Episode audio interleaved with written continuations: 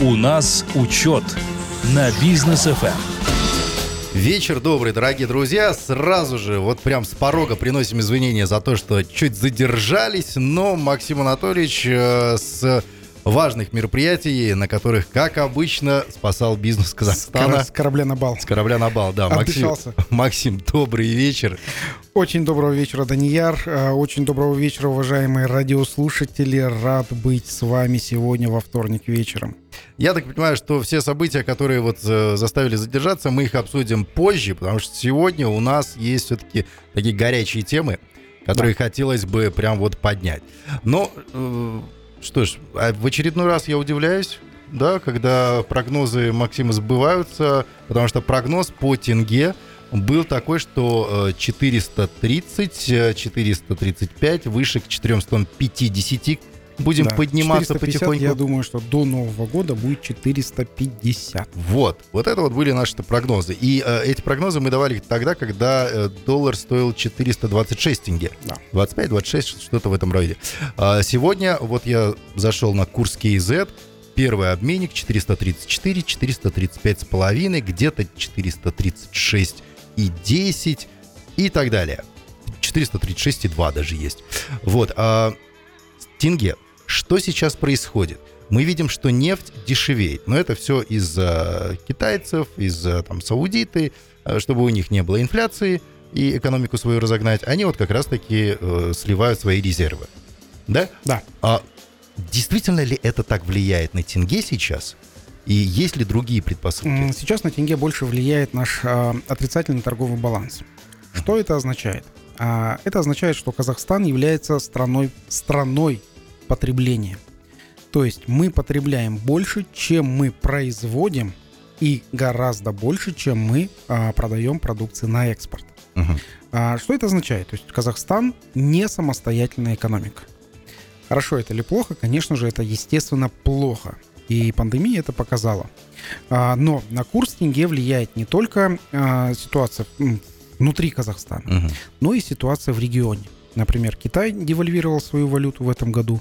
Турция Ой, Турция в настоящий момент э, на 25% э, девальвировала э, свою валюту. Но еще в феврале э, доллар стоил 7 лир, а на данный момент 12. 12, да. Уже то почти. Е- еще 2, и, да. еще 2 лира, то есть и будет э, один к одному 100% э, да.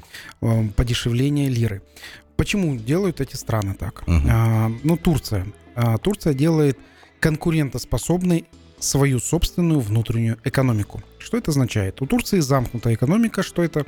А, это это экономика, где производятся товары из сырья, которое добыто в Турции, а, производится турецкими рабочими внутри Турции и потребляется там же внутри Турции. То есть Э, подорожание э, турецкой лиры, угу. подешевление турецкой лиры э, внутри практически никак не сказывается. Инфляция есть, да, инфляция в Турции также есть, как и во всех других странах.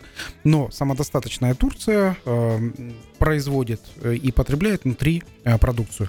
В Турции хорошо, что дешевеет лира по причине того, что когда из Турции уходят товары на экспорт, Турции это выгодно. Почему? Потому что э, контракты экспортные, как правило, заключены в другой валюте, в долларах США. Ну вот, кстати, я новость сейчас открыл по поводу Турции. А, э, падение лиры ускорилось сразу же после решения Центробанка Турции снизить процентную ставку с 16 до 15 процентов. Это вот на прошлой неделе случилось. И президент Турции Эрдоган открыто выступает сейчас против высоких процентных ставок. Он утверждает, что они вызывают инфляцию в стране.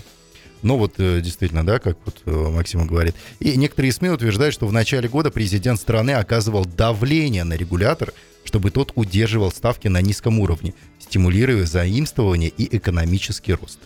Да, у нас а, тоже было, ну, не давление, но рекомендация от а, нашего президента сдержать инфляцию.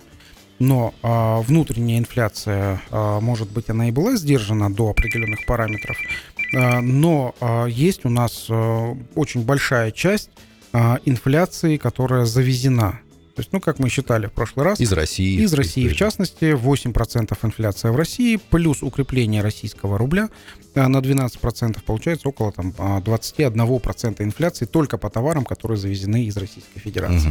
Угу. Вот, собственно, здесь у нас происходит именно из-за этого. Кроме того, на инфляционные процессы сыграло высвобождение тенговой массы из э, пенсионной системы, которая тенговая масса в размере 1 триллион 300 а, миллиардов тенге угу. пошла на приобретение недвижимости а, будущими пенсионерами.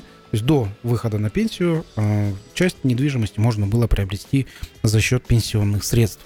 Вот, собственно, здесь э, это сыграло неконтролируемая денежная масса, которая появилась в Казахстане, ну и в том числе привела не только к увеличению уровень, уровня инфляции – но и а, увеличении среднего а, дохода населения, средней заработной платы. Вот, средняя заработная плата на текущий момент а, составляет а, чуть менее 250 тысяч тенге. Ну, это по статистике. Да, да, это средняя а, заработная плата по статистике. Угу. Ну вот, кстати, раз уж мы затронули тему пенсионных, да, и то, что пенсионные снимались на покупку недвижимости. А, тут сюрприз э, возник, который мы вот, кстати, с Максим, Максим на днях обсуждали. 20-процентная э, надбавка да, удорожания недвижимости. И пенсионные тут вот снимают.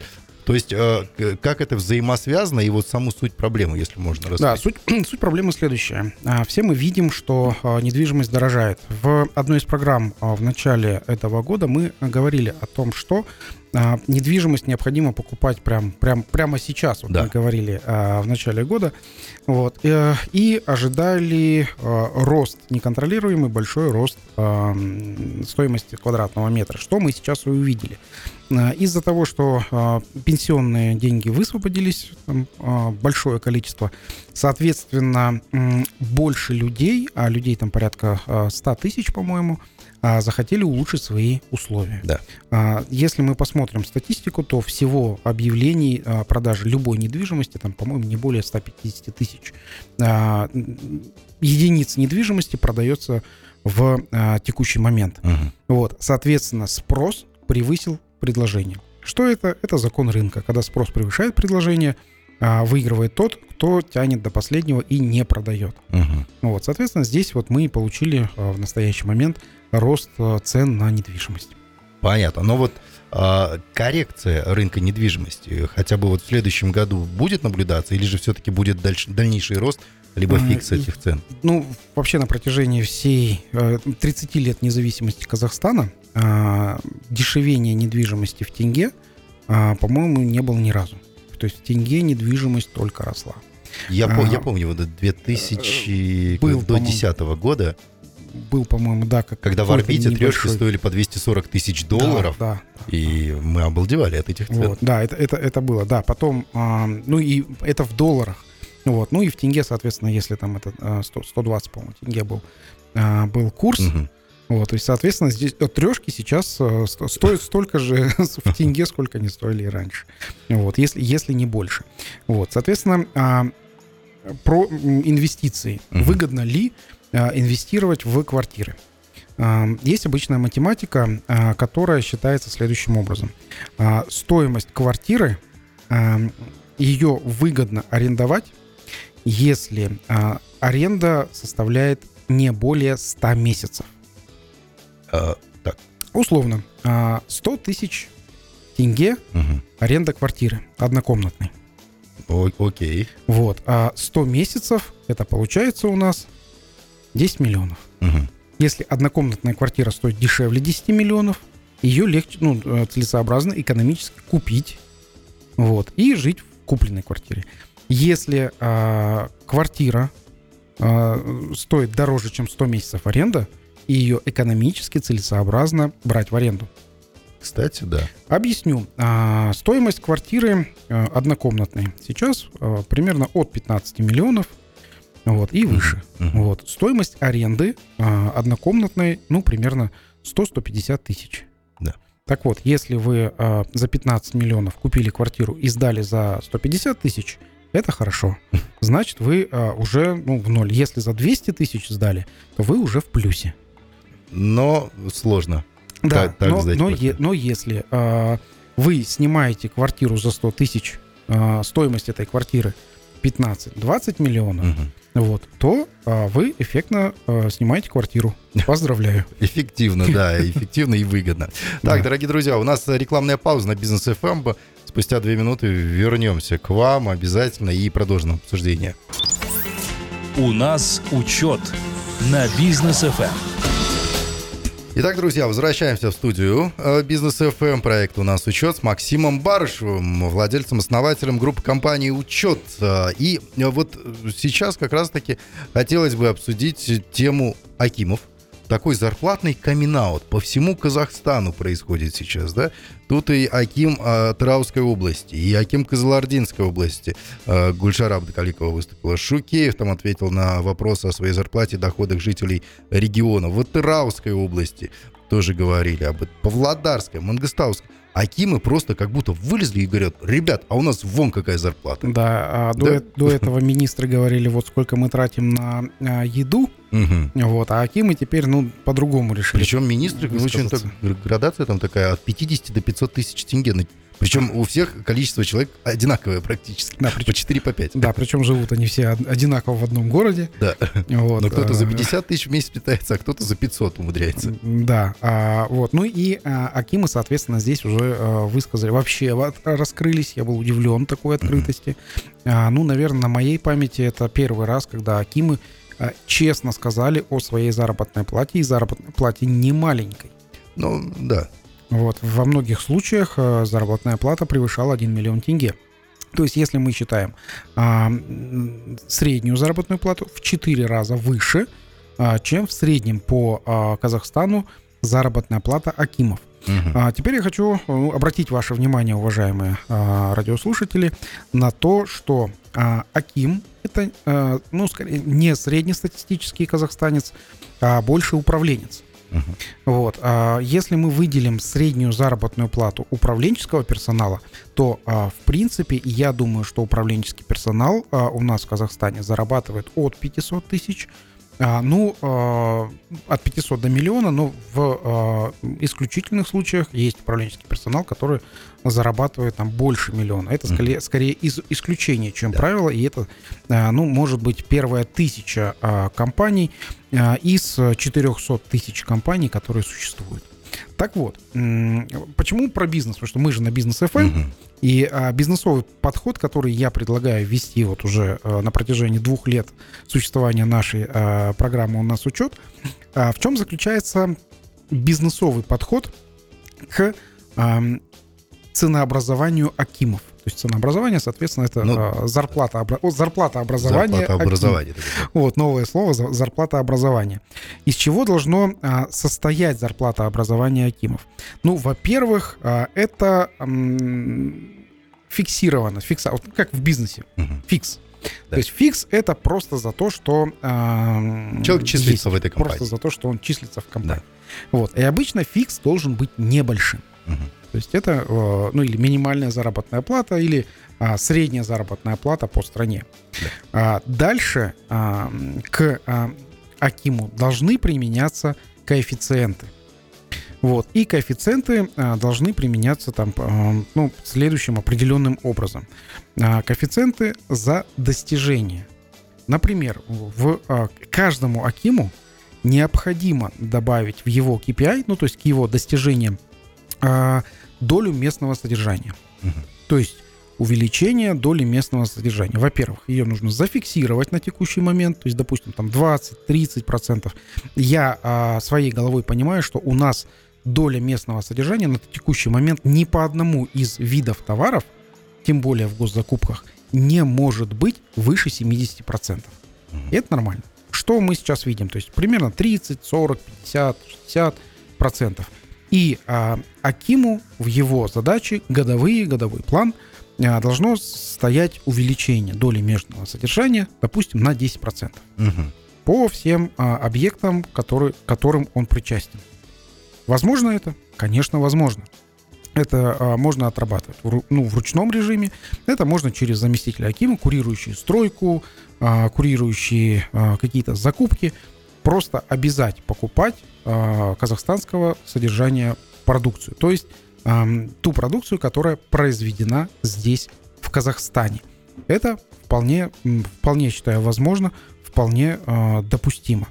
Дальше. То есть это можно будет э, сделать именно через uh-huh. вот, вот эту систему KPI. Дальше в систему KPI необходимо, а, э, думаю, привести приведение каких-то иностранных инвесторов. Uh-huh. То есть э, уже бизнес-составляющая Акиму.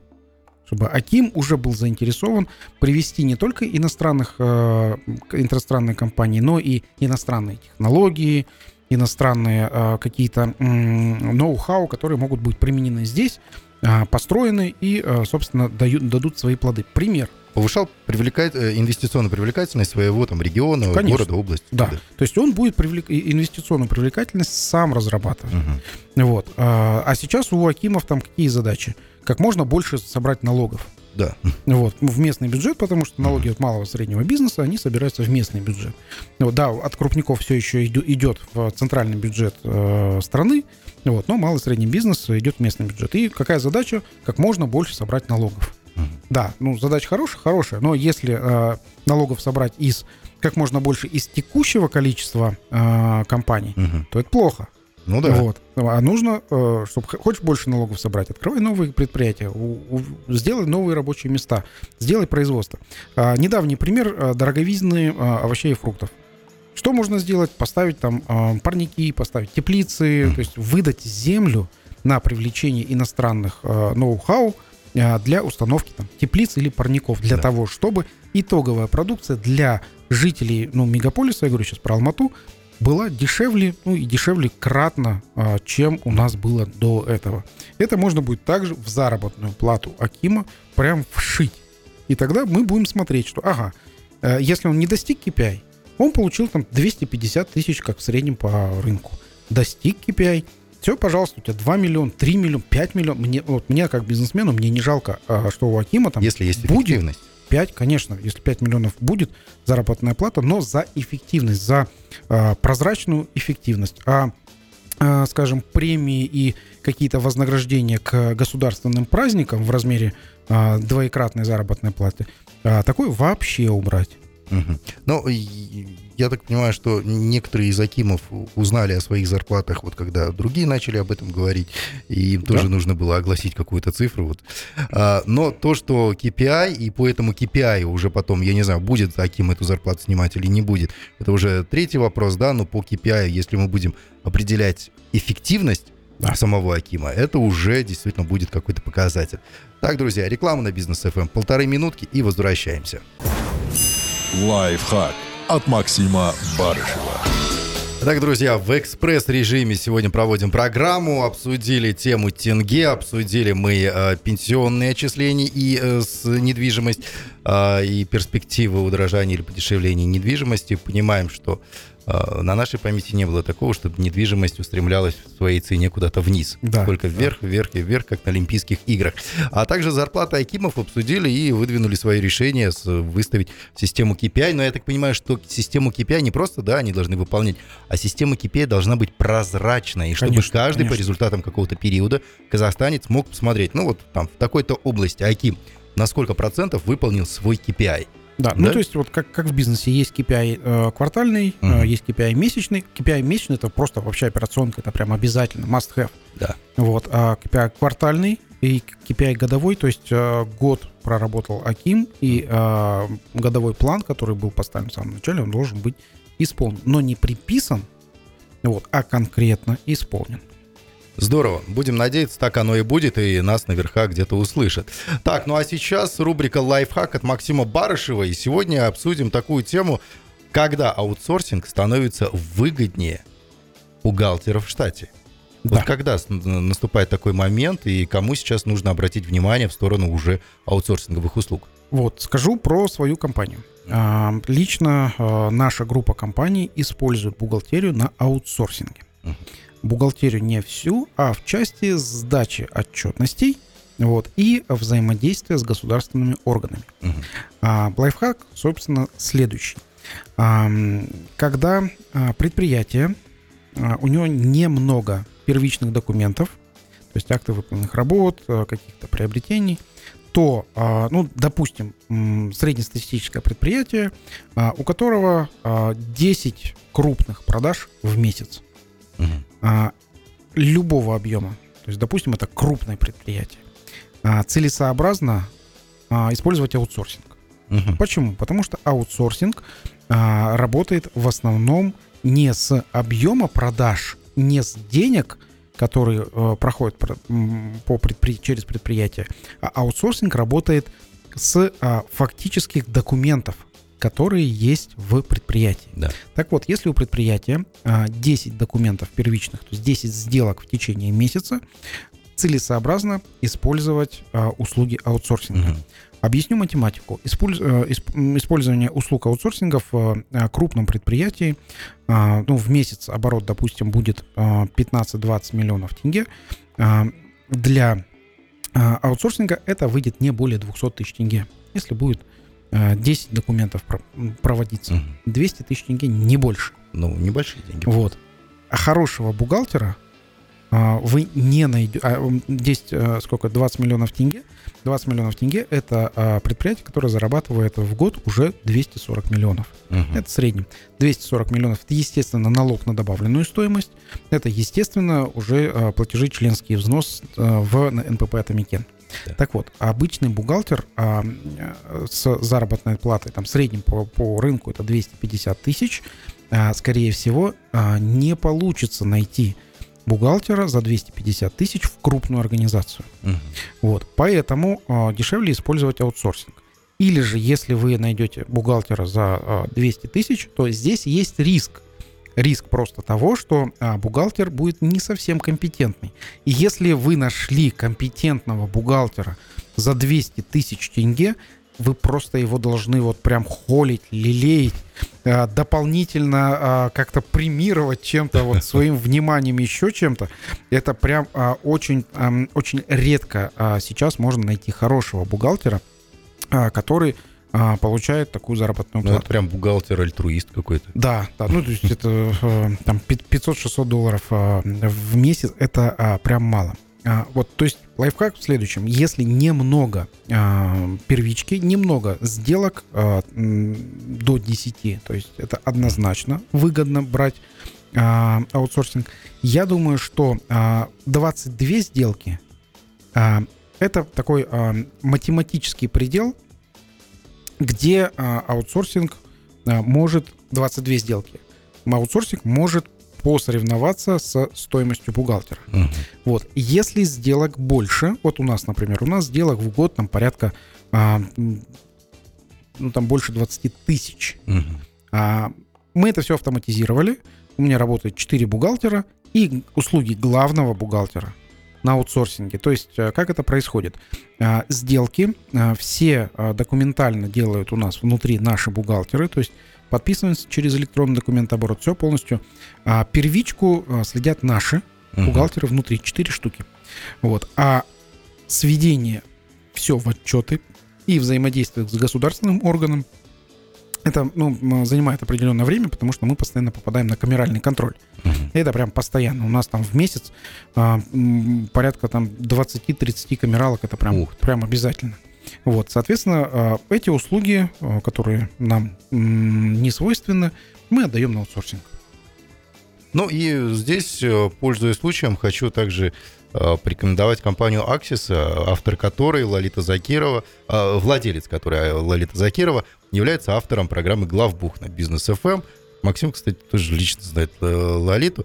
Да, обращайтесь в аутсорсинговые компании и я так понимаю, что сейчас э, группа компании «Учет» будет только развивать свою франчайзинговую сеть, аутсорсинговую. Да, у нас сейчас уже 10 городов а, присутствия нашей франчайзинговой сети по аутсорсингу. И я думаю, что за следующий год а, мы кратно вырастем, и во всех городах от 100 тысяч населения мы будем присутствовать в Казахстане. Вот. И еще такой, ну, лайфхак в лайфхаке. Mm-hmm. Когда вы платите зарплату бухгалтера, то сверху 32% вы должны заплатить а, налогов. Да. И еще бухгалтер работает, вот тоже вот э, очень внимательно послушайте, уважаемые предприниматели, бухгалтер должен работать в году только 11 месяцев, а один месяц бухгалтер должен отдыхать. Вот. В аутсорсинге а, вы а, получаете зачет, то есть а, оплату аутсорсингов вы еще экономите на своих а, налогах, которые вы заплатите меньше. Ну и, конечно же, аутсорсинг работает 12 месяцев в году. Если в аутсорсинге кто-то из бухгалтеров а, отдыхает, то его обязательно кто-то заменяет. Это прям а, очень важно а, бухгалтеру отдыхать. То есть такое круглобудничное обслуживание получается. Да. Ну и бухгалтер, а, который нас сейчас слушает, а, да, напоминаю, что нужно будет оплатить налоги до 25 числа, в том числе налог на добавленную стоимость. Вот. И а, руководители бухгалтеров, которые, опять же, нас слушают, отпустите бухгалтера хотя бы неде- на неделю отдохнуть после того, как он сдал отчеты правильно все и а, заплатил все ваши налоги, опять же, правильно. Вы можете спать спокойно, а бухгалтер должен в это время отдохнуть. Да услышат нас владельцы. Э, спасибо большое, Максим. До встречи на следующей неделе. Я думаю, неделя выдастся у нас интересное на событие, и нам в следующий вторник будет что обсудить. До новых встреч. Желаю всем успехов в бизнесе. Всем пока. Пока.